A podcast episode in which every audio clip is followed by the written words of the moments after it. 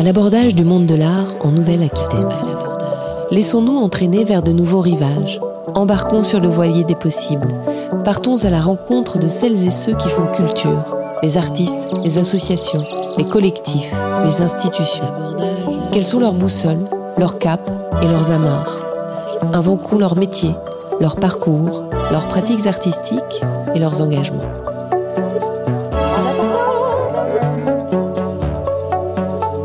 Les acteurs et les actrices de la culture pensent leur territoire Comment leurs œuvres et leurs projets s'y inscrivent Avançons au gré des vents vers des terres créatives de demain. Quand je crierai à la Franck Cazenave est un artiste pluridisciplinaire d'une quarantaine d'années. Béret vissé sur la tête et espadrilles usées et peinturlurées aux pieds, ce biarro tisse avec son pays un rapport fort de filiation, de construction et interroge la place de l'art dans la cité. Son médium d'expression est un miroir permettant de révéler notre place dans la société. Sans art direct, pas de place à l'expérience, pensée comme point d'entrée à l'altérité, au rassemblement. Franck est un artiste volubile. Il parle, vite, bien et loin. Il est déjà ailleurs quand vous n'êtes pas encore parti. Il projette ses rêves et ses idéaux dans des toiles éclaboussées de pastels, comme les couleurs du ciel et de l'océan qui lui tiennent lieu de terrain vague. Pour reprendre ces mots, l'artiste avance dans ses recherches comme le marin traverse les océans, malgré les tempêtes, avec les tempêtes. Il n'a pas peur des doutes, ils lui sont fertiles et nécessaires comme moteur de sa réflexion, comme souffle de sa création. Nous lui avons proposé une balade dans sa ville, Biarritz, une marche vers les lieux qui le ressourcent. Nous allons évoquer avec lui l'océan, bien sûr, la nostalgie inversée, des arbustes centenaires, le territoire et l'enfance, et l'importance de l'atelier comme berceau de la création.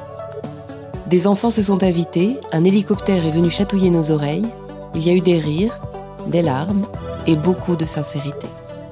Installez-vous confortablement, nous embarquons sur le navire de Franck Cazenave. Bienvenue à bord, le voyage commence. Je suis sur la place, je vous attends. Travaux aux belles vues, on descendra vite. Ah, effectivement, c'est pas très agréable. Franck Cazenave est assis sous une monumentale sculpture d'Oteissa, grand artiste basque. Tout de noir vêtu, ses fameux espadrilles aux pieds, il s'avance vers nous. Ça va Ouais, bonjour. Oui, il y a un petit peu de travaux en effet. Vous allez bien? Ça va et vous-même? Très belle journée Oui, C'est une journée parfaite C'est une journée parfaite. Où est-ce qu'on s'est donné rendez-vous là? Nous sommes place Bellevue, donc euh, avec, euh, avec une petite sculpture de Teissa juste à côté de nous et puis une vue euh, bah, sur l'océan, hein, sur le- la roche plate, la roche percée, et, voilà, sur l'horizon surtout. Donc on est, on est pas mal, le champ est dégagé on va dire. Et euh, je vous avais demandé de choisir un lieu qui était important pour vous, pour la création, la méditation. Euh, donc on va aller vers ce lieu. Mhm. on, va, on va où? On va aller au Cap Saint-Martin. Allons-y. Allez, c'est parti. Regardez, là, c'est sublime. Vous voyez, c'est une. Là, c'est des pas que, que je fais souvent. C'est assez basiques. Et pourtant, qui sont jamais basiques, en fait. C'est important pour vous de marcher? Euh, ouais, ouais, c'est important déjà parce que c'est un. La marche, c'est- bon, évidemment, c'est un. c'est un- comment dire C'est déjà un entre. Parce que généralement, on marche d'un endroit à un autre. Donc, déjà une condition un peu spéciale. Une flottaison presque. C'est aussi souvent, même si on peut marcher avec des amis, euh, moi j'aime pas trop ça, sauf en montagne la rigueur, mais rigueur en montagne on parle pas non plus, donc euh, c'est très bien. Mais c'est souvent aussi une, solitude retrouvée ou, euh, un moment seul, seul. On va descendre par là. J'aime bien marcher, euh, effectivement, il y a cet endroit-là, la flottaison, la solitude, et puis, euh, et puis souvent c'est un moment où, à la fois on peut euh, penser assez librement. Le mouvement, je sais, enfin, je sais pas, il permet d'alléger la pensée, j'ai l'impression, ou en tout cas de la, de la préciser elle est moins chaotique. Et puis à la fois on est en contact avec, comme là, hein, à la fois la nature directe ou, la nature, l'architecture, ou, et puis l'autre, quoi, c'est-à-dire l'individu qu'on ne connaît pas. Donc la marche, elle a, plein de, facettes comme ça. que moi j'aime bien évidemment, mais euh, c'est assez basique. hein. Tout le monde, je pense, a ce rapport à peu près euh, la marche. Moi, ça, me- ça, me, ça me permet de respirer au sens propre et au sens figuré. Surtout quand on est euh, assez immobile, entre guillemets, immobile à l'atelier. Donc c'est des, c'est des bons moments, le déplacement. Voilà, donc là on est rocher, euh, rocher des enfants et on va, On va traverser la plage. on va marcher ouais, le long de, sur la plage ou entre les deux. En face, ce qu'on voit, c'est l'hôtel du Palais. Ouais, ouais, l'hôtel euh, du Palais. euh, c'est une plage avec une longue histoire. On l'appelait aussi plage des fous à une Plage époque. des Fous, oui. Parce qu'on y faisait prendre des bains de, de pied à, à une population qui était en, en souffrance psychologique. C'est une plage à- aux mille caractères. hein. Donc effectivement, il y a aussi l'hôtel du Palais qui avait déjà brûlé. hein. donc euh, lui aussi a une, une histoire euh, complexe, euh, évidemment liée à, à l'aristocratie et, et à, à- à Bonaparte, à Napoléon évidemment. Mais, euh, mais oui, sur cette plage, déjà, il y aurait beaucoup à dire hein, sur ce qu'on voit autour de nous et même en se retournant donc là face à la, à la colline aux Hortensias, là, il y avait un escalator, un des premiers escalators en bois, en 1901. Ça, peu de gens le savent. Donc on était, l'escalator, je crois que c'est 1900, il y avait un escalator qui, qui- qui montait comme ça. Qui a été enlevé, c'est dommage d'ailleurs.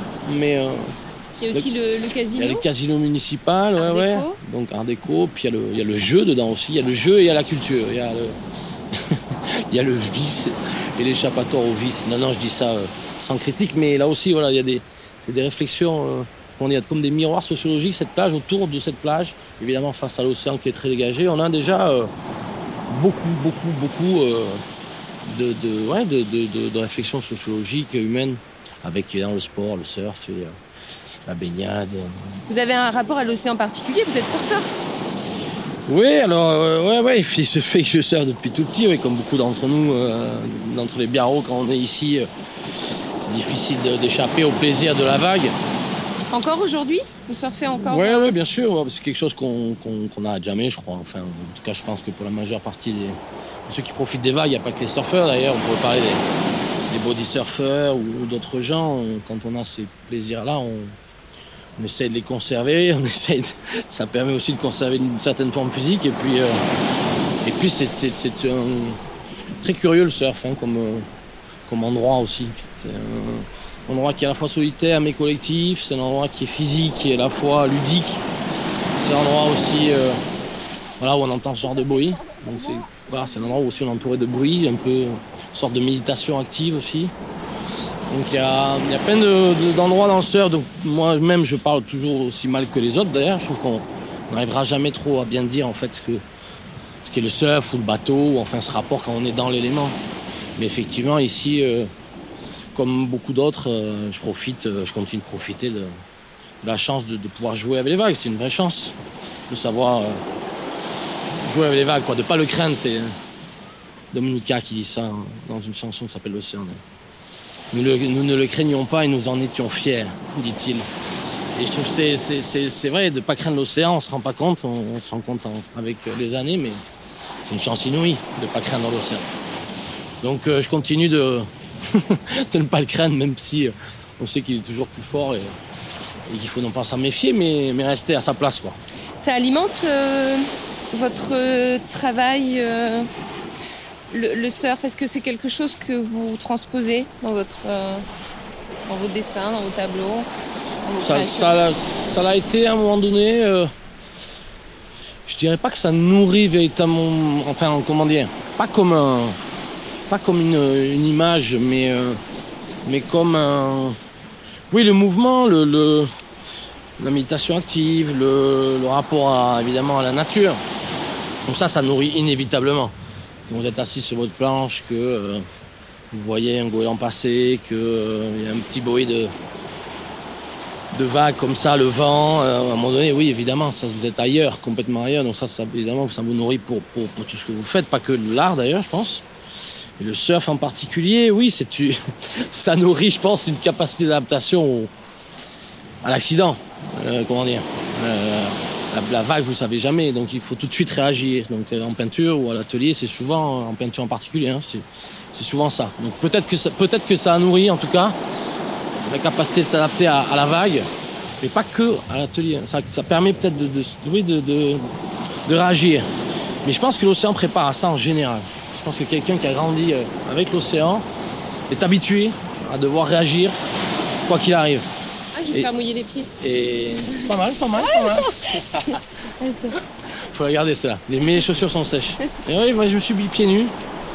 On passera pas là, je pense, faut qu'on Si, aille. si, on va euh, passer. Si, si. Il va falloir courir en fait. Il va falloir. euh, non, il va falloir euh, regarder. Hein, C'est ça qu'il faut faire à vélo. Il faut regarder plus que faire en fait. Ou sentir. Enfin, non, ça va passer. Là, ça descend. Alors le coefficient est petit. Ça rythme ça les marées. Ouais, c'est toujours drôle quand on discute avec des gens qui n'ont pas cette euh, habitude-là. euh, les coefficients, ils comprennent rien. C'est curieux, hein et, et- et nous, on se dit, mais comment Et en fait, euh, il faut toujours se, se demander comment on est devenu comment on est, familier de quelque chose. Et les coefficients, c'est c'est vachement intéressant. hein. Ça rythme. Là, c'est 41, je crois, aujourd'hui. On a changé de plage là. Ouais, là, on a ce segment du coup qui est presque comme une frontière aussi bah, du, devant le, le palais. Et là, on est sur la plage du Miramar. Et on a tout un autre environnement tout de suite qui, qui change tout à fait, mais on peut se remonter un peu. et, et donc là, avec la roche percée qui est magnifique, hein, on se demande d'ailleurs, je me demandais ça l'autre jour, si elle, si elle résistera autant, si, si cette, ce creux magnifique euh, un jour ne se ne cassera pas, et puis il y aura deux parties en fait. Et je me suis dit, tiens, c'est marrant, peut-être que des générations connaîtront la roche percée euh, sans trou, entre guillemets. Et ce sera deux rochers à côté. Et du coup, euh, j'aime bien raisonner comme ça, ça me fait profiter des choses. euh. En fait, c'est l'inverse de la nostalgie. Je sais pas, il doit y avoir un mot pour dire ça. C'est cette espèce de projection en avant qui vous fait du coup profiter mieux d'un présent en fait. Je sais pas si vous me suivez, mais des fois j'essaie de raisonner comme ça. Je me dis, mais ça, il y a une permanence de ça, et, et sans tristesse, hein, mais, mais c'est beau quand même. Merci hein, d'ailleurs de, de venir aujourd'hui. vous me permettez de, marcher sur la plage, de, de me sortir de, de l'atelier justement. Avec, plaisir. Et là on voit le- et alors de l'autre côté, voilà, derrière on voit le rocher de la Vierge qui sort évidemment derrière nous maintenant. Donc là on a quand même une vue depuis le rocher de la Vierge jusqu'au jusqu'au phare quoi. Et avec les rochers qui rident comme, comme un comme un jeu de piste ou comme un. Ouais. Un côté comme ça aussi. Hein. Franck Cazenave, je vous avais demandé de sélectionner quelques textes qui sont importants pour vous. Euh, vous m'en avez envoyé beaucoup. j'ai dû, euh, j'ai- bavard, voilà, j'ai dû choisir un peu ceux qui allaient représenter un peu cette journée et ce que euh, j'ai appris à découvrir de votre travail. Je vais vous lire un texte pendant qu'on marche, comme ça vous plaisir. pourrez, pourrez réagir. Donc c'est un, texte de François Cheng qui euh, est extrait euh, des entretiens avec euh, Françoise Siri, qui est une journaliste et écrivaine française qui travaille notamment à France Culture. Tout ce que je croise sur mon chemin, j'éprouve le besoin de le repenser. Pour moi, rien n'est indifférent. Tout est signe qui demande à être déchiffré. Et puis, à ma manière, je suis un écorché vif. Les choses qui arrivent pénètrent en moi, provoquant effarement et interrogation. Je trouve que ça va bien avec ce moment parce que vous parlez là donc de cette roche percée, euh, de votre manière de, de gérer un peu euh, la nostalgie versus euh, le temps réel. Donc pourquoi ce texte? Est-ce que je l'ai mis au bon endroit? Je ne sais pas s'il y a de bon endroit, c'est vous qui le savez. Hum, oui, parce que finalement on marche et il y a ce côté de, d'être pénétré par ce qu'on rencontre. Donc ça, évidemment, on, le fait là en ce moment. On était en train de parler de tout ça et en, vous écoutant, je regardais le, sol et, les lignes là, les sortes de veines du, de l'eau dans le sable. Et, oui, moi je, je pense que cette, phrase, elle dit beaucoup de, de la sensibilité d'un. Ouais, on peut pas éviter voilà ce joli, euh, cette jolie présence d'enfant juste à côté de nous. Et là, on peut pas. Voilà, voilà. Moi, évidemment, là, par exemple, on est saisi et on se dit, on raconte son truc et c'est eux qui ont raison. Et eux, ils sont dans la dans l'action. Pas trop de réflexion et c'est tant mieux. Et voilà. Et ça, c'est magnifique. Et qu'est-ce que vous voulez vous dire? Voilà, vous, vous vous lisez ça et vous avez l'enfance qui, qui vous, euh, comme un joli signe, qui vous, euh, qui intervient et qui, vous rappelle qu'en fait on était comme ça. Cheng, il, nous rappelle à ce qu'on était, à, cette saisie comme ça de, tout. Et oui, moi, je, c'est pas facile tous les jours. Mais euh, voilà. Et là, on entend une autre langue. Ils font la course. Ouais. Tout le monde a gagné. Allez, tout le monde a gagné. Non, mais oui, Cheng, il dit ça. Il est. Pour moi, c'est un, une personne, évidemment, une sommité pour moi, un maître à penser euh, aussi. Mais il dit avec des mots tout simples, en fait, des choses évidentes, quoi, et, mais extrêmement profondes. Moi, le, fait d'être pénétré comme ça par tout ce que je vis, je sais pas. Des fois, c'est des questions que je me pose. hein. Je me dis, mais comment les gens font pour pas être touchés par ce qu'on vient de voir, par cet enfant, regardez-le. Je sais pas comment on peut pas être touché par ça, par euh, les traces des avions qu'on voit là, il y en a quatre. Euh, ben, la roche percée, là, le, bateau de pêcheur, le goéland tout seul. Ouf, Je sais pas, moi ça me, ça me, ça me touche, inévitablement. Tiens, la couleur du phare est un peu grise. Euh, vous voyez Euh, Elle est un peu légèrement grisée. Mais il n'y a pas surtout des, des mecs qui sont en train de voilà, monter dessus Vous voyez, donc voyez, voyez, il y a quelqu'un, voilà, quelqu'un sur le phare. Et donc ça, moi, ça me pénètre au sens euh, euh, littéral du terme, c'est-à-dire, je me dis, qu'est-ce qu'il fait? Et, et évidemment, il y a une transposition. euh, je sais pas si c'est une transposition artistique en fait, une trans- transposition peut-être poétique. C'est-à-dire que vous transformez, vous êtes saisi, et du coup, il y a une quelque chose qui s'enfonce en vous. Et là, par exemple, quand on voit ce monsieur euh, ou cette dame sur le phare qui escalade, on voit la taille du phare. Et donc on se dit, mais quelle taille elle fait exactement? Enfin, Il se fait, moi je sais à peu près, mais. Et on se rend compte du niveau, de la hauteur, et évidemment de notre échelle. C'est comme la Tour Eiffel, vous voyez, vous voyez personne dessus, vous vous dites, bon, rien. Puis vous voyez la Tour Eiffel, vous dites, avec quelqu'un dessus, vous dites, mais il est immense en fait. Le phare, c'est à peu près ça. A- C'est rare de voir quelqu'un dessus d'ailleurs. Voilà, on est train quand même. Ils sont en train de Entre leur- la Ils sont météo. en train de leur peindre là. entre la météo et puis euh, et les, les- les- les enfants et puis le, le gars sur le phare. Donc oui, c'est ça, c'est c'est ce que dit Cheng en fait. C'est un... euh, c'est le bourgeon. À un moment donné, vous, vous voyez le bourgeon d'une fleur et puis le lendemain, paf, il la fleur est sortie. Les pétales sont sortis. Et, là, il parle très bien, lui, de l'instant. Et, et qu'est-ce qui se passe là, maintenant, tout de suite ça. Et, je pense ouais, qu'il y a- qu'il y a je, parle, je, je- je réponds très mal à votre question. C'est pas grave. hein. Non, c'est pas grave. Bref, il a raison. Et je suis d'accord avec lui. Mais l'écorché vif, c'est aussi celui qui est. J'aime bien cette expression, plus que torturer, tout ça, je le déteste. Mais l'écorché vif, j'aime bien. C'est celui, il lui manque une couche de peau, quoi. Et ça lui. Ça, lui, ça, il- ça serait bien d'en avoir une autre, quoi, pour que ça pénètre moins, quoi. Et il dit ça de lui, donc euh, je trouve ça, je trouve ça aussi très, très doux d'avoir cette. euh, cette petite, ce petit genou à terre, de, de cette petite faiblesse, de dire je suis écorché vif, c'est très chic. Ça permet aux autres de- d'accepter de l'être aussi. On arrive au bout de la plage, euh, On arrive au bout de cette partie de la plage qui continue un petit peu, mais, mais on va remonter par, par l'escalier. Et euh, on, va, euh, on va monter, on va euh, slalomer parmi les jolis édifices ou moins jolis de cette partie de la plage. Et puis après, on va, on va continuer un peu jusqu'à jusqu'au premier Tamaris qui, qui nous accueilleront comme ça, comme un, voilà, une, comment on disait ça? Les grandes soirées, une espèce de haie d'honneur, une haie d'honneur. Ah. Je vois ça comme ça, moi. On va, on va faire exactement euh, le chemin basique que beaucoup de gens, euh, beaucoup de marcheurs font. Parce que quand vous arrivez en voiture, vous n'avez pas ce rapport avec la haie d'honneur. Il y a quelques, quelques marches quand même.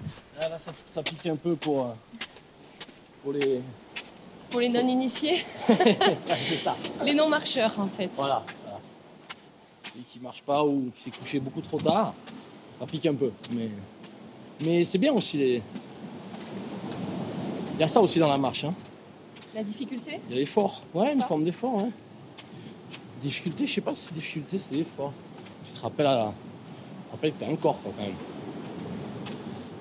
Ça, les gens, ils. Alors voilà, les, les fameux. euh,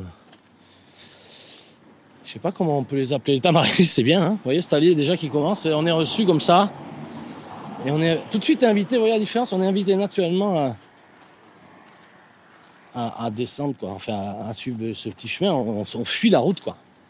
Et le premier qui vous fait fuir la route, c'est un arbre, quoi, souvent. beaucoup d'entre eux sourds, alors ça dépend évidemment des espèces, mais on va en parler sûrement. Mais euh, ouais, ouais, ils ont des formes complètement punk, hein, les, les, les tamaris, ça fait certains. Certains, certains s'ouvrent, certains se tordent, d'autres s'ouvrent. Lui, lui, on peut passer dedans, hein. on peut traverser l'arbre. C'est quand même arbuste, parce qu'en vérité, en botanique, c'est un arbuste. Mais on pourrait revoir ça, parce que j'ai appris euh, qu'il y en a qui font quand même 15 ou 20 mètres presque en, Angola d'ailleurs. Donc euh, à quel moment on reste arbuste? Moi, je suis pas botaniste, hein, mais celui-là est aussi très beau. je vous propose de de continuer parce que là c'est le festival. hein. Si, si, si on s'arrête à, Enfin, il faut évidemment s'arrêter, mais là en fait la, chance qu'on a, c'est que vous voyez tout à l'heure par rapport à ce que vous disiez de Cheng, lisiez pardon de Cheng, c'est que euh, on peut pas avoir un seul regard sur le tamaris. Vous voyez, ils sont tous différents et déjà votre euh, regard, il est, euh, il est euh, questionné. Il est questionné parce que il échappe à, à la caricature, vous voyez comme comme, euh, comme on pourrait dessiner mécaniquement un arbre, quoi, en faisant pas gaffe. Quoi. En fait, il y a plein de manières de le dessiner. D'ailleurs, euh, c'est d'ailleurs un truc qui est complètement euh, débile d'essayer de dessiner un tamaris. Même Moi-même, je m'y suis risqué sans succès, d'ailleurs. Et j'adore cet échec. C'est un merveilleux échec. Un truc qui, tu peux, vous pouvez pas dire, pouvez pas exprimer ça. Vous pouvez évoquer, hein, ailleurs. Il y en a vraiment beaucoup sur cette Il allée. y en a énormément et il y en a euh, sur le plateau du Fa, il faudrait presque les compter. J'avais, j'avais réfléchi à ça, je le dis, je voudrais les compter en fait dans, les, dans Biarritz. Enfin, il y en a partout, hein. il, y en a, il y en a partout. hein, ouais. Il y en a partout. euh, Et puis là où, là, ce qui est drôle, c'est que les gens les, les remarquent peu. Quoi. Il y en a euh, au-dessus de la côte des Basques, il y en a tout, ben, tous les lacets de la côte des Basques, il y en a euh, ce qu'on appelle les sans marches, il y en a euh, pour des pêcheurs, il y en a ben, évidemment tout le, tout le littoral bien haut, mais pas que, puisque on trouve dans les, dans les villes voisines évidemment, Saint-Jean-de-Luz, Anglette aussi, il y en a. Donc c'est pas ce qu'on appelle un arbre endémique d'ici, pas du tout. Alors ça, c'est un grand mystère. Il est probable que euh, on ait voulu euh, les planter parce que pour leur grande résistance euh, au vent, au sel, ils sont ce qu'on appelle haliophytes. C'est-à-dire qu'ils ont comme ça une capacité à absorber le, le sel, ce qui n'est pas le cas de tous les, les- les végétaux, évidemment. Et puis donc ils ont cette capacité à se à jouer, allais-je dire, avec le vent. Donc ils voilà, il casse pas, c'est, hallucinant hein, le tamaris. hein. il résiste à peu près à tout, euh, la foudre, l'inondation, euh, le vent, les tempêtes. Et puis en plus, il est, très euh, sobre, c'est-à-dire qu'il demande très peu d'entretien. Même si les jardiniers de la ville doivent pas dire la même chose et, et qu'ils les préservent avec beaucoup de boyaux, je trouve. Mais oui, oui, c'est, certainement euh, quelqu'un qui a eu la bonne idée d'en, planter quelques-uns à l'époque. En tout cas, ceux-là, ils sont certainement plus que centenaires, ça c'est sûr. Euh, après, on n'a pas vraiment d'idée de où il est le tamaris, parce qu'il y a plus de 120 espèces, on dira. Il y en a à peu près partout dans le monde, de- jusqu'en Chine, au Maghreb. euh, il y en a en France, il y en a même jusqu'en Alsace aussi, même si on en trouve beaucoup sur le front de mer, évidemment. C'est pour ça que l'ouvrage là s'appelait d'ici et d'ailleurs aussi, parce que c'était aussi Et justement, est-ce qu'on, je voulais qu'on en parle un petit peu plus tard, On mais c'est un- non, c'est impossible de traverser cette haie de tamaris. continuons, continuons. par- non, mais sans en parler maintenant, je pense, je pense qu'il faut qu'on en parle maintenant. En fait, ça s'est imposé à nous là.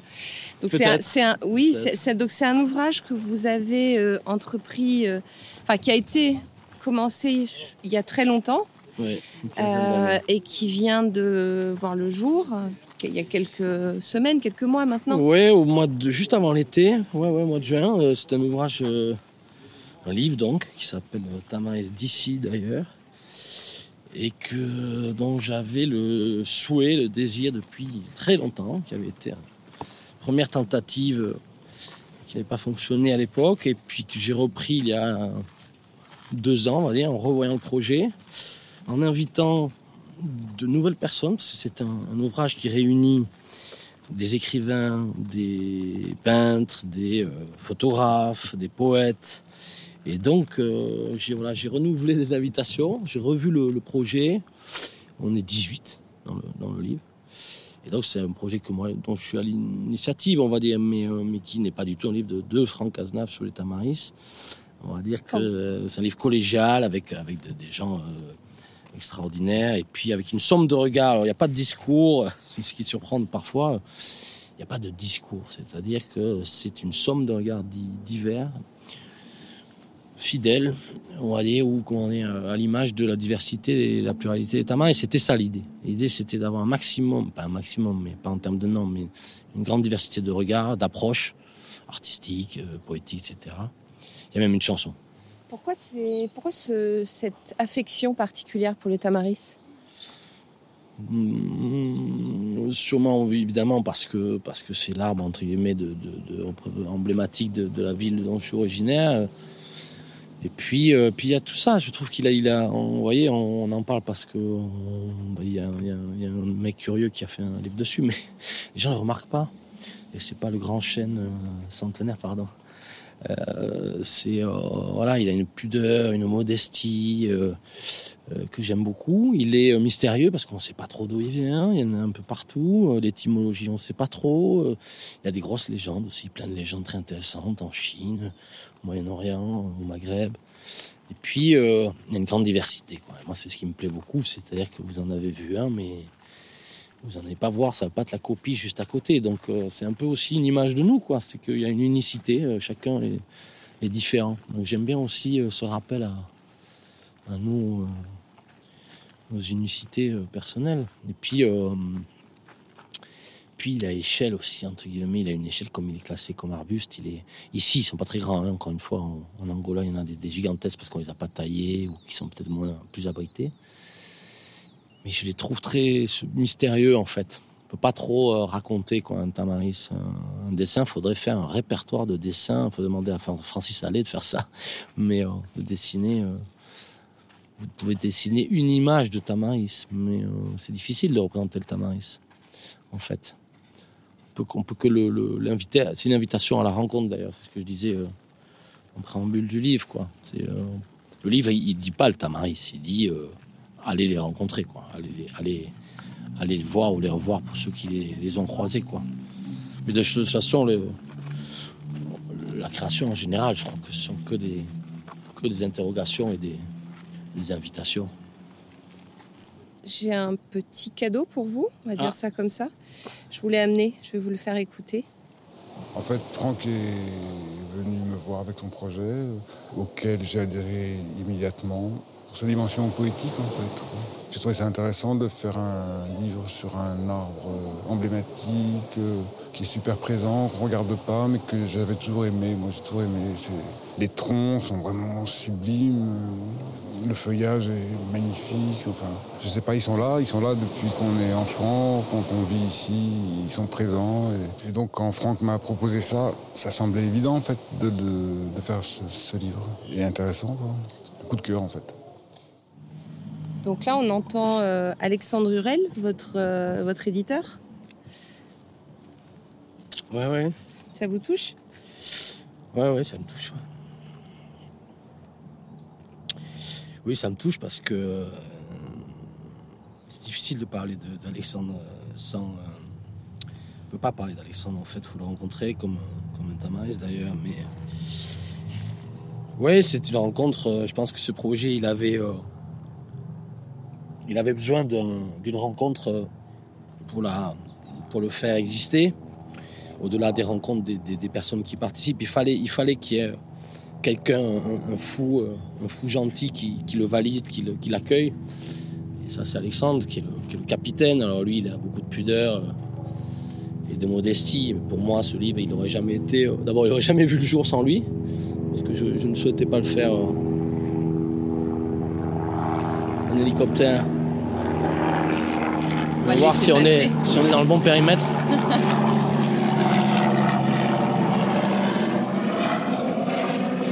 Non, euh, voilà, c'est. Un éditeur, c'est pas rien parce que euh, on galvaude, enfin on galvaude, les gens connaissent mal ce métier évidemment, c'est un métier magnifique, c'est un métier de fou, c'est un métier de de- de- de- d'aventurier, c'est un métier de courageux, c'est un métier de passionné, c'est euh, c'est tout ce qui est Alexandre et au-delà parce que lui-même écrit euh, brillamment, il a, il a, c'est un historien aussi, c'est un poète, il a beaucoup d'autres qualités que, que déjà être un, très bienveillant éditeur. Et quand je parle de bienveillance, c'est aussi une bienveillance intellectuelle. hein, c'est qu'il ne parle pas pour rien dire. euh, Alexandre, il, est assez économe de ses mots. Ma différence, on se complète bien. Je parle trop, lui, lui parfois pas assez.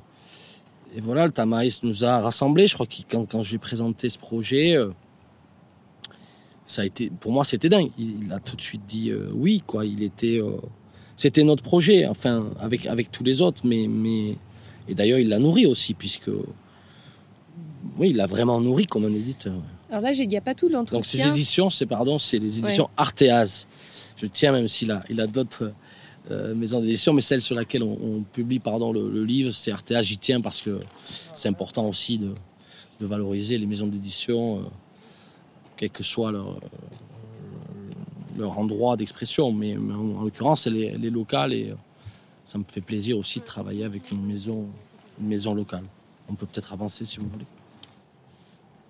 On est arrivé sur le, sur le, le Cap Saint-Martin. On est arrivé là au bout, voyez, au bout presque du Cap Saint-Martin. c'était là que vous vouliez nous amener? Alors euh, là, on est hum, sur une partie goudronnée qui n'est pas la plus, comment dire, euh, charmante, mais on est toujours entouré de sublimes spécimens.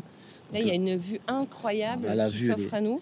Là, la vue, elle est, elle est absolument dingue. Alors Ça scintille de mille feux. Parce qu'il y a un, un très là, c'est de l'or. Voilà, là, on a de l'or dans l'eau. Ça, c'est des, des, des, des choses que vous voyez. Vous voyez, vous êtes aussi, en fait, euh, comme Cheng, vous, vous êtes touché par, par la beauté. C'est ça que dit Cheng, en fait. Moi, je sais pas comment on peut ne pas être touché par la beauté. Et donc là, effectivement, on a une espèce de, de flot d'or qui nous est offert. Et puis là-bas, il y a une brume légèrement perceptible sur le Reiskibel, les trois couronnes, la rune. Ben, je pense qu'on est pas mal. hein. On a aussi notre trinité, nous, avec les, les trois montagnes.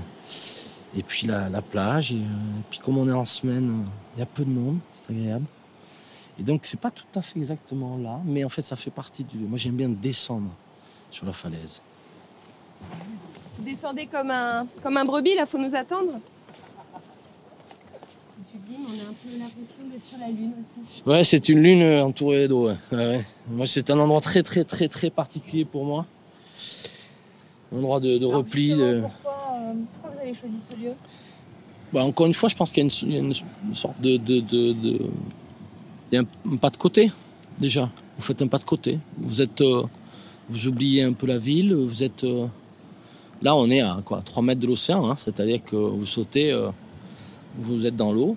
D'ailleurs, on sautait ici beaucoup quand on était jeune. Donc, il y a une immédiateté de l'océan. Il y a une vue, évidemment... extraordinaire entre l'océan et les montagnes donc on se rappelle quand même ce que c'est aussi le, ce territoire-là, c'est-à-dire le Pays Basque, qui est les deux, hein, qui a ce côté euh, yin-yang, euh, euh, voilà, inévitable, parce qu'on a les deux.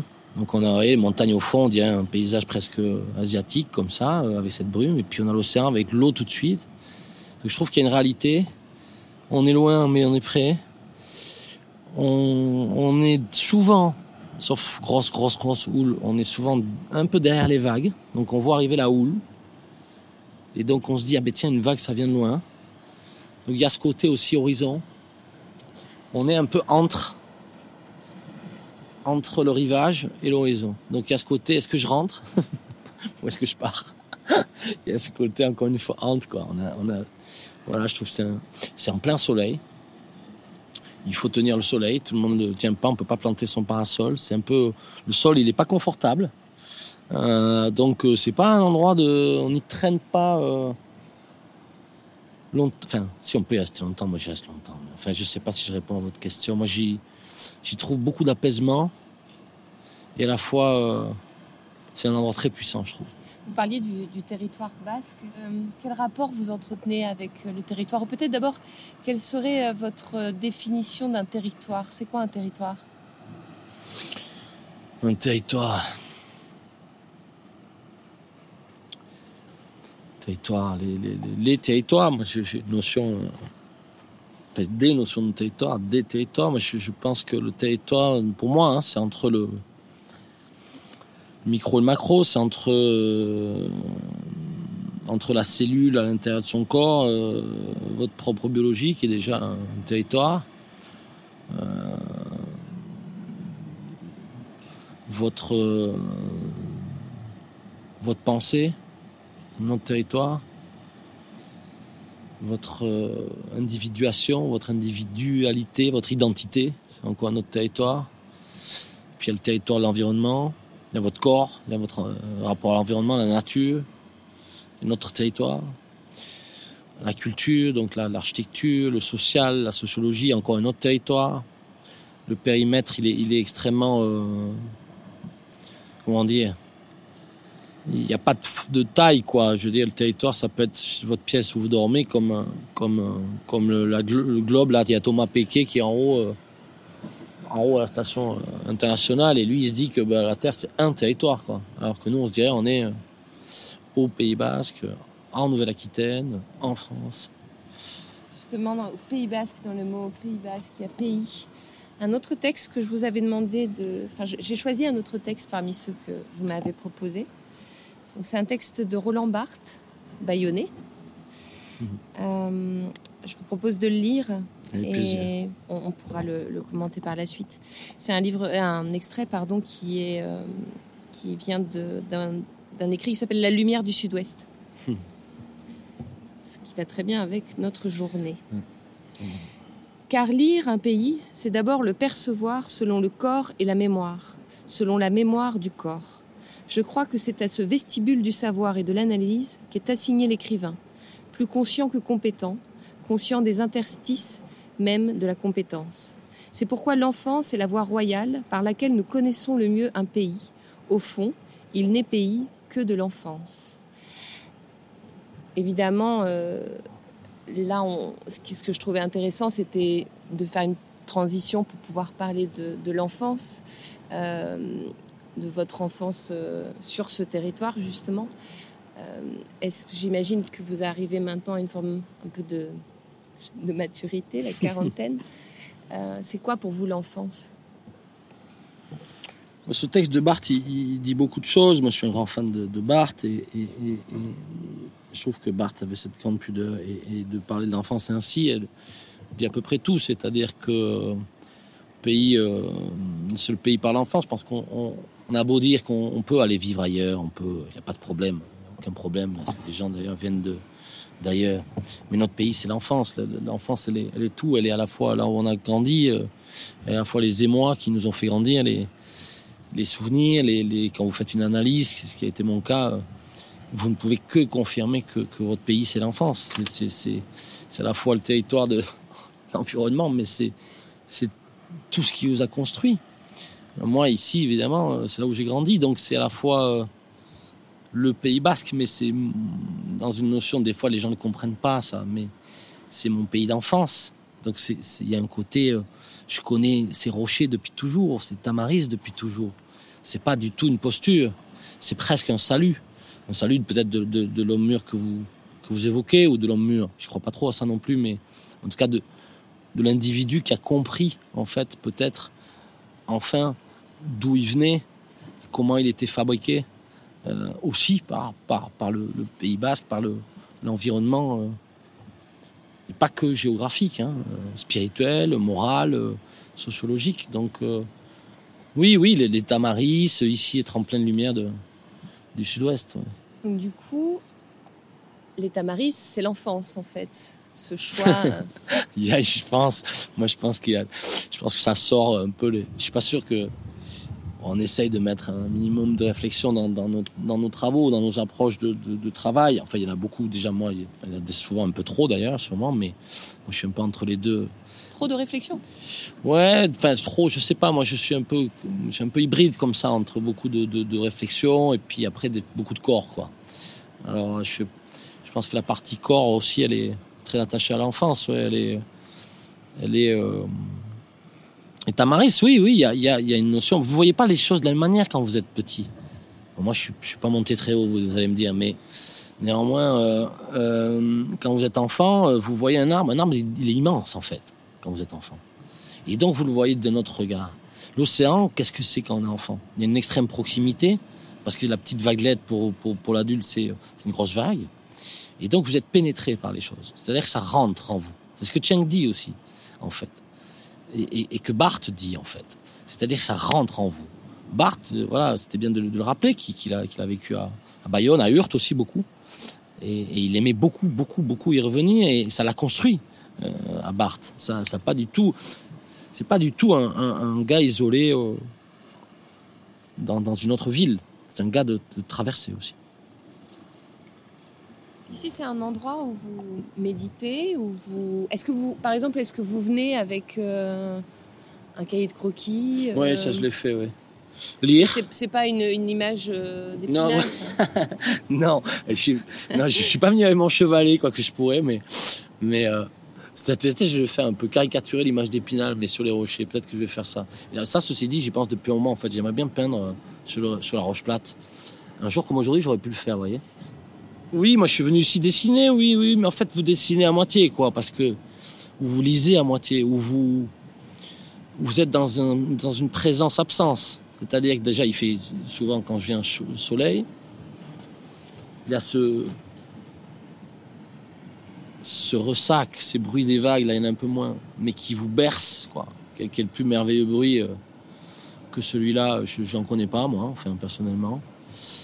Euh, donc vous êtes un peu bercé. Donc vous faites un peu, mais enfin euh, vous recevez surtout quoi. Donc oui, c'est un endroit où je viens me me retrouver en fait.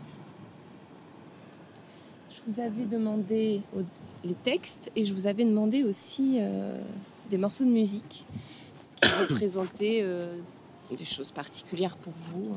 Vous nous expliquerez après pourquoi. Alors vous m'aviez dit que c'était à moi un petit peu de faire mon de faire mes choix. Et là, j'ai l'impression que par rapport à où on est, c'est celle-ci que j'ai envie de mettre. Et quand vous me l'avez envoyée, vous m'avez dit, on va perdre tout le monde avec celle-là. Putain.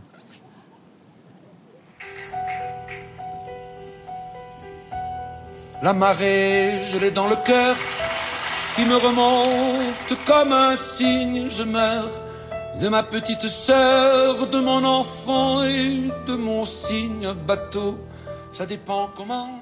Alors, j'ai pas On choisi l'album que vous, que vouliez. J'ai pris un live. De mon firmament, Je trouvais la voix plus, euh. Je sais pas peu faut dire quelque chose là-dessus. hein, c'est- la mémoire à la mer. Pour baiser et te ramasser dans ses rimes comme le tréma Pas grand chose à dire là-dessus. où luisait le loup solitaire, celui que je voyais briller C'est à s'adapter au lieu. quoi. Au doigt du sable de la terre. Ouais, Ouais, c'est marrant vous mettiez choisissez celle- celle-là ici. Pas trop de hasard non plus. Enfin, on, voilà, quoi. on peut enchaîner. hein. Bah, moi, ce que j'aimerais bien, donc, c'est qu'on, après avoir vécu cet instant à l'extérieur, où vous nous avez un petit peu montré euh, ce qui vous, ce qui générait euh, des sources d'émotions, de création à l'extérieur. euh, peut-être qu'on pourrait voir comment vous transformez ça euh, à l'intérieur et on pourrait euh, découvrir votre atelier, passer un petit moment là-bas. Ok, Ok, ça marche. c'est parti. On va repasser par la haie. Donc c'est plus la haie d'honneur, c'est la haie de, de- de- d'adieu. Non, non, bon, Mais on, on reviendra. Donc, au revoir. On reviendra. Nous avons quitté l'océan et le bruit des vagues qui s'écrasent sur les rochers. Nous avons salué les Tamaris. Et Franck Cazenave nous a ouvert les portes de son atelier, place Bellevue, à Biarritz. Installez-vous. Merci. Bienvenue. Vous voulez euh, une citronnade Quelque chose Un Ça petit va verre d'eau, ça peut, ça peut être euh, agréable. Est-ce que vous pourriez le décrire un petit peu cet atelier? Alors, décrire mon atelier, ça c'est marrant ça. Euh, alors, il y a des hum, un parquet, un vieux parquet qui est rempli de, de peinture, euh, qui est vraiment tacheté partout. Euh, les murs sont relativement blancs parce que euh, ben, je les repeins souvent. J'aime bien qu'il y, ait, un peu de clarté, même si des fois, comme j'accroche des choses, ils se maculent aussi rapidement.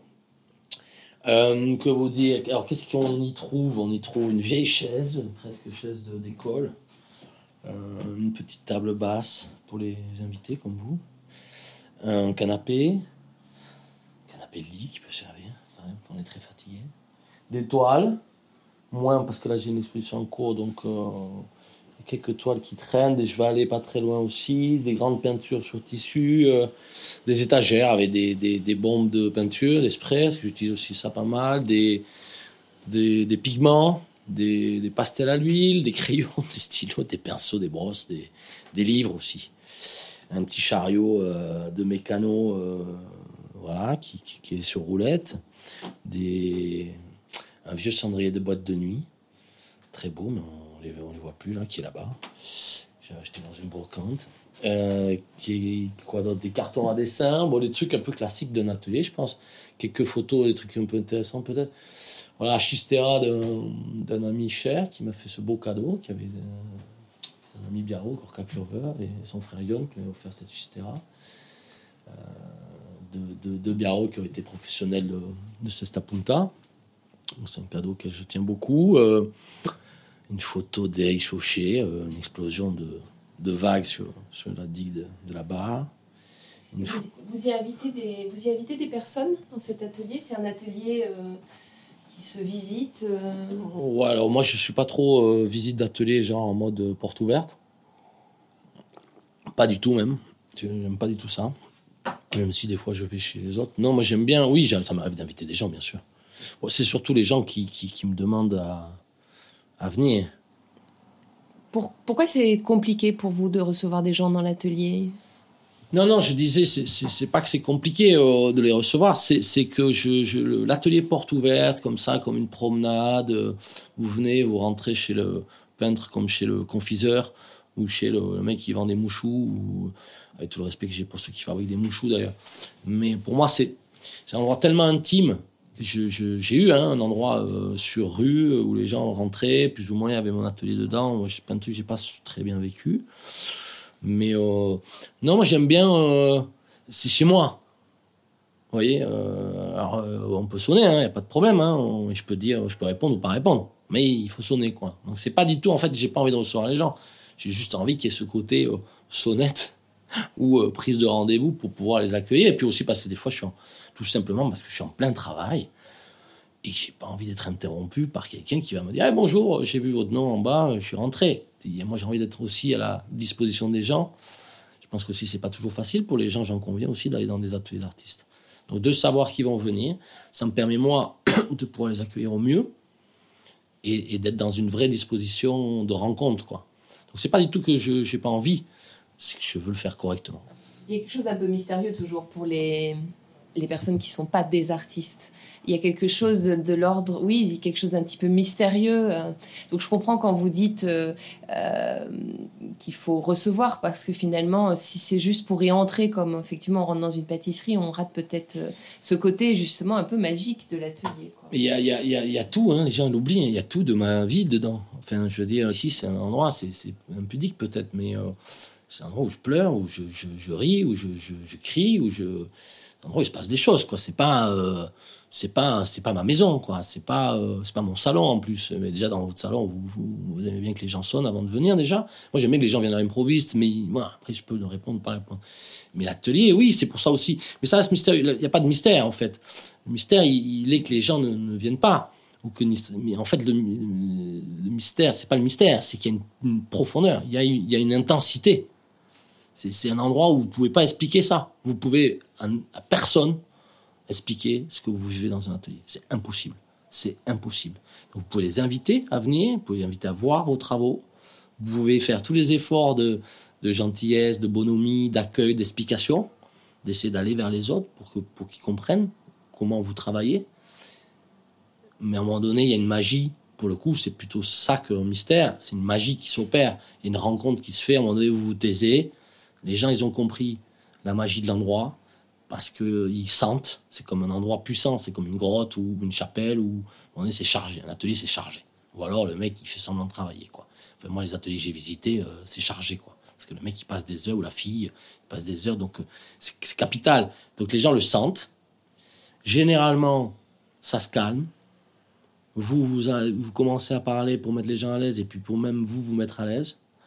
Et puis finalement on parle de moins en moins les travaux, parce que c'est un endroit de travail, prennent leur place. Donc ils, sont partagés plutôt que montrés de manière très simple. Et puis les gens, il y a des rencontres ou pas. Et c'est ça qui est magique. Il y, a une, personne qui va tout d'un coup rencontrer euh, une œuvre, une peinture, euh, et, là vous pouvez rien faire, rien dire, et vous êtes derrière votre travail. Vous êtes complètement derrière. Donc c'est à la fois un endroit que vous nourrissez d'intensité, mais un endroit où naissent des choses naissent des œuvres. C'est plus vous qui êtes en jeu. Donc le mystère, c'est comme si vous assistiez, pour prendre une image naturel. C'est comme si vous étiez là au moment où les pétales sortent du bourgeon. Donc il se passe ça dans un atelier. C'est au moment où le, pétale sort du bourgeon, sauf que c'est ça tout le temps. Et donc les gens, ils doivent se c'est quand euh, les pétales sortent du bourgeon? C'est peut-être ça qui est mystérieux.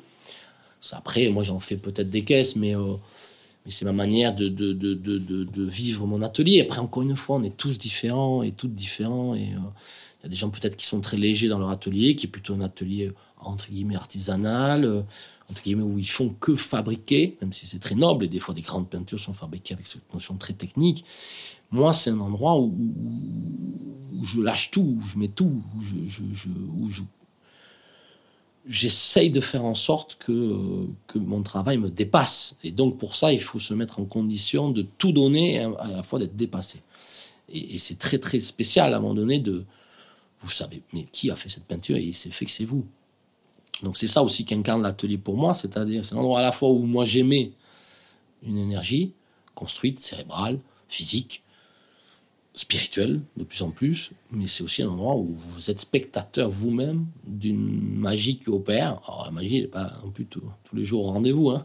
c'est des fois des magies qu'il faut, accompagner de beaucoup de patience et de, travail, mais, euh, mais ouais, vous êtes vous-même dans un endroit qui, qui, qui, qui, est innommable en fait, mais tout le monde devrait avoir un atelier en fait. Tout le monde. Même si on ne peint pas. Justement, ici, on, est vraiment dans votre territoire. Donc, l'atelier, c'est vraiment l'intime. Donc, euh, c'est. Il y a bien un moment où, il va, où on va vers les autres. Euh, en ce moment, vous avez une exposition, mhm. Territoire. Épiphanie. Épiphanie. Territoire, Épiphanie. Territoire, Épiphanie. Qu'on va aller visiter ensemble, si ça vous, si ça vous va. À l'abordage. Nous avons traversé la rue. À Biarritz, rien n'est vraiment très loin. Nous sommes entrés dans de très beaux bureaux au premier étage d'un immeuble cossu. Nous sommes accueillis par de magnifiques grands formats qui éclatent de leurs couleurs flashy, accrochés sur des murs d'un noir mat parfait. La série s'intitule After Party. L'ensemble est très joyeux. Il donne le sourire et pourtant il réside ici une atmosphère légèrement solennelle. Nous sommes dans les bureaux d'Alexandra François Cuxac, créatrice de la société qu'elle dirige depuis plus de dix ans AFC Promotion. Elle soutient la création, sa complicité avec les artistes est naturelle. Pour reprendre ses mots, l'art aide à mieux se connaître. Lorsqu'elle rencontre Franck Cazenave dans son atelier, la fameuse magie opère. Elle lui pose cette question, qui scellera leur collaboration et aboutira sur cette grande exposition. Est-ce que tes peintures pleurent, Franck Nous ne pouvons pas résumer cette exposition en quelques phrases nous ne pouvons pas non plus partager avec vous la visite que nous avons faite avec Franck dans toute sa durée.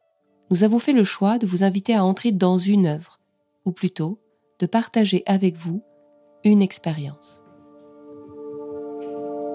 Donc là, Franck, on est dans une salle euh, qui, est qui a été fabriquée pour, euh, pour l'exposition. Oui, c'est un espace qui a été euh, pensé pour l'exposition qui n'existe pas en l'état normalement. C'est une pièce noire, on va dire, pas que noire, mais en tout cas, la lumière du jour ne pénètre pas. Entre la chapelle et la grotte, quoi. Un endroit où les gens étaient invités à venir faire cette expérience. Se retrouver un peu face à trois toiles très importantes pour moi et qui s'appelle Trinitas, dernière série de, ce cycle Isanadi qui veut dire je le dois à Eric Dicharis, un ami poète anthropologue, qui veut dire deviens ce que tu dois devenir en basque quand les vieux se, saluent, se saluent et se disent ça. donc il y a trois toiles qui n'avaient jamais été montrées. Et devant cette toile, il y a, euh, appelons ça euh, une sculpture, un objet, une céramique que j'ai appelé vase à lame et qui est euh, une céramique, mais euh, la particularité d'avoir été fabriqué par une, imprimante 3D.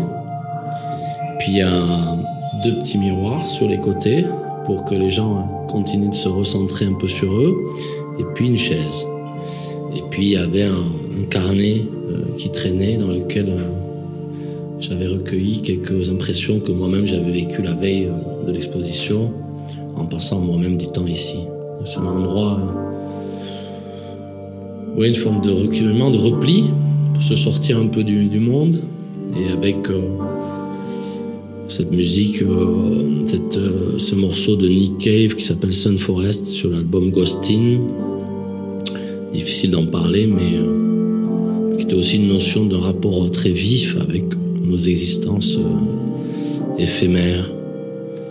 Donc c'est un endroit ouais, assez, euh, assez spirituel, je crois, que les gens ont, ont expérimenté. Mais children climb up to the sun, waving goodbye to you. Encore, euh, vous êtes encore assez ému. Vous avez dû les voir. euh, ça vous émeut toujours autant. As the future rolls in, like a wave, like a wave. oui, parce que je sais d'où elles viennent et euh, des tableaux qui, qui- qu'on pourrait croire identiques, mais qui sont pas identiques et que j'avais pas prévu de montrer ensemble et qui sont très chargés pour moi. Plein de raisons euh, très intimes et euh,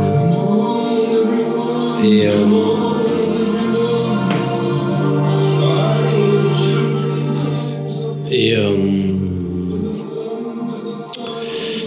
et où il y a cette, cette, cette envie aussi de dire ce, ce côté, cette, cette, ce- cette envie ternaire, quoi, le corps, l'esprit, l'âme, sortir du binaire, sortir de, de, de, de, religions qu'on n'a pas choisies, et peut-être de, voilà, de, proposer une religion de, soi pour chacun, euh, faite de, plusieurs choses, euh, où l'âme a un rôle majeur euh, autour ou entre. comme un souffle nos, nos corps et nos esprits quoi et oui je suis ému parce que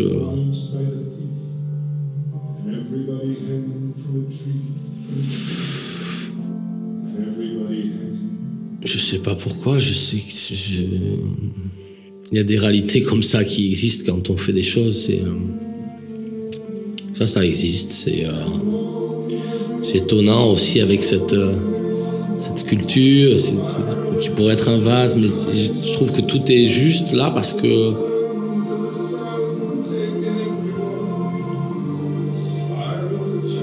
il y a une forme d'hôtel, quoi, comme ça, hein, qu'on pourrait retrouver dans la religion catholique, par exemple. Euh, mais tout ça est détaché de tout ça, tout en regardant, je crois, le côté spirituel et, la nécessaire euh, position vis-à-vis de, nous-mêmes, c'est-à-dire de, pouvoir se plonger en soi et- et revoir et reconsidérer, et être un peu plus doux avec soi et avec nos propres constructions, avec les autres constructions qui sont pas les nôtres. Donc oui, ça me touche parce que parce que moi c'est ce que je vis et, ce que j'ai vécu et c'est aussi ce que je pense. C'est pas je parle pas pour les autres, mais pour avoir vu des gens réagir euh, de manière très émotive ici, euh, je crois que tout le monde a besoin de, ce repli, de ce nouveau repli euh, sur soi et de faire attention à soi. Et aujourd'hui, on est bombardé de, de violence, d'une certaine violence. Et, je trouve qu'en nous, euh, si on fait cette, ce petit effort de, repli, il y a une beauté euh, immense. Et a fortiori quand on regarde la mort en face, et en tout cas dans ce qu'elle a, d'ine- comment dire, d'inaliénable dans nos vies, euh, voilà, c'est Chen qui le dit encore mieux que moi évidemment, mais on, on peut, on peut juste se réjouir. Et cette toile, cet espace, je crois qu'il dit aussi ça. Il dit, euh, dit attention, on est dans un moment précieux, euh, c'est précieux tout ça. Et je crois que chacun a le droit de, ça. Et c'est peut-être ce qui nous manque à chacun, un atelier peut-être. Moi j'ai la chance d'en avoir mais aussi des endroits comme ça de repli.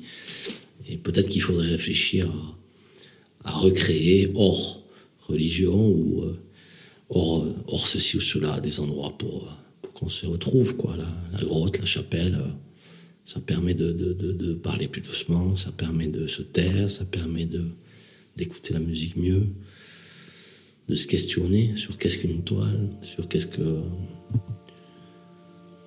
Ouais, comment. Ouais, moi je. Je sais pas quoi vous dire d'autre.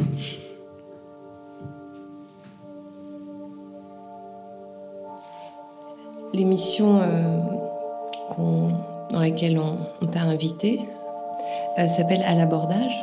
Et euh, j'aimerais bien euh, clôturer cette, cette belle journée qu'on a vécue ensemble en te, de- en te demandant vers quel rivage tu souhaiterais aborder maintenant.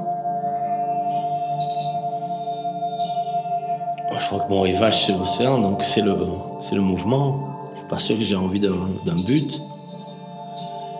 Je crois que ma position à moi, c'est de faire. C'est mon rivage, c'est mon rivage, c'est de. C'est comme un marin. Le marin, il est bien euh, dans la mer, hein, il est pas, pas bien à terre. hein. Moi, je suis, je suis pareil, quoi. Je suis bien que quand je fais. euh, Donc, le rivage vers lequel j'ai envie d'aller, c'est, euh, c'est tout sauf une arrivée, quoi. C'est de continuer à voyager, et à proposer humblement bah, des voyages justement. C'est ça mon rivage, c'est le mon rivage à moi, c'est le, voyage.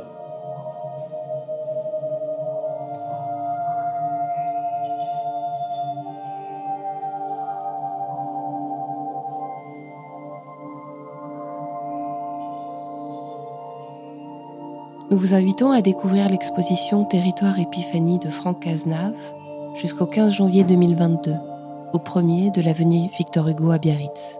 Vous l'aurez compris, l'artiste aime les rendez-vous, nous vous laissons prendre le vôtre, et d'ici là, bon vent.